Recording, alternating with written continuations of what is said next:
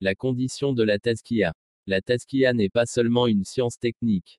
La science technique peut être entièrement exprimée en mots, tandis que la Tazkiya est une science de la prise de conscience et, en tant que telle, ne peut être exprimée que partiellement par des mots. Chaque facette de la Tazkiya nécessite un ajout qui ne peut être produit que par le chercheur de Tazkiya. Il est nécessaire pour la réalisation de la Tazkiya que le chercheur soit totalement sérieux dans sa quête.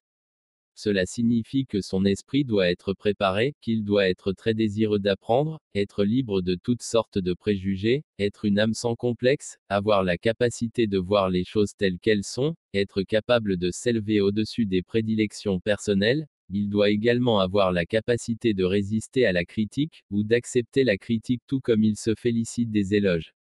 Il devrait être prêt à accepter la vérité sans aucune condition préalable et à concéder facilement ses erreurs. Enfin, il doit voir les choses sous le bon angle. Deux parties sont impliquées dans le processus de la tazkiya, l'enseignant et le chercheur. Chacun d'eux doit effectuer la moitié de la tâche. Le rôle de l'enseignant est celui d'un guide au sens propre du terme. Il se doit de comprendre le sujet en profondeur de par une étude plus approfondie du Coran et du Hadith afin qu'il soit capable de l'expliquer de la meilleure façon. Dans cette affaire, l'autre demi-rôle doit être joué par le chercheur.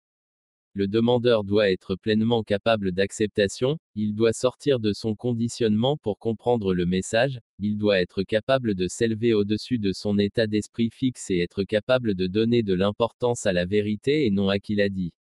Celui qui possède toutes ces qualités peut suivre avec succès le chemin de la taskia.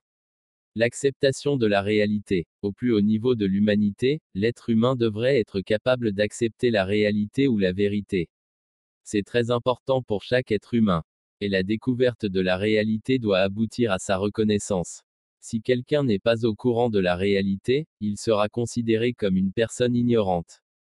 Si après la découverte de la réalité, une personne ne parvient pas à l'exprimer publiquement, cela équivaut à être hypocrite. Ce n'est pas un acte simple. C'est en fait un développement de la personnalité humaine dans la bonne direction et la taskia n'est que l'autre nom pour ce développement de la personnalité humaine. La taskia n'a rien de mystérieux, la taskia est le résultat de l'éveil d'une conscience qui permet à l'homme d'attribuer tout à Dieu, chaque expérience devient un moyen de le rapprocher de Dieu. C'est à travers ces expériences que se développe une personnalité que l'on peut appeler une personnalité purifiée. La vérité est que tout est une question d'attribution correcte ou incorrecte des choses.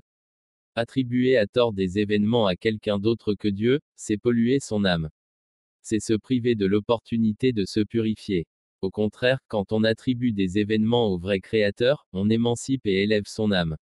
En profitant de toutes ces opportunités, on développe sa personnalité en purifiant son âme. La taskia ne peut pas être atteinte dans le vide, elle survient au cours des événements quotidiens de la vie. Ce qui est requis pour la taskia, c'est un esprit éveillé, plutôt qu'une action mystérieuse exécutée dans l'isolement.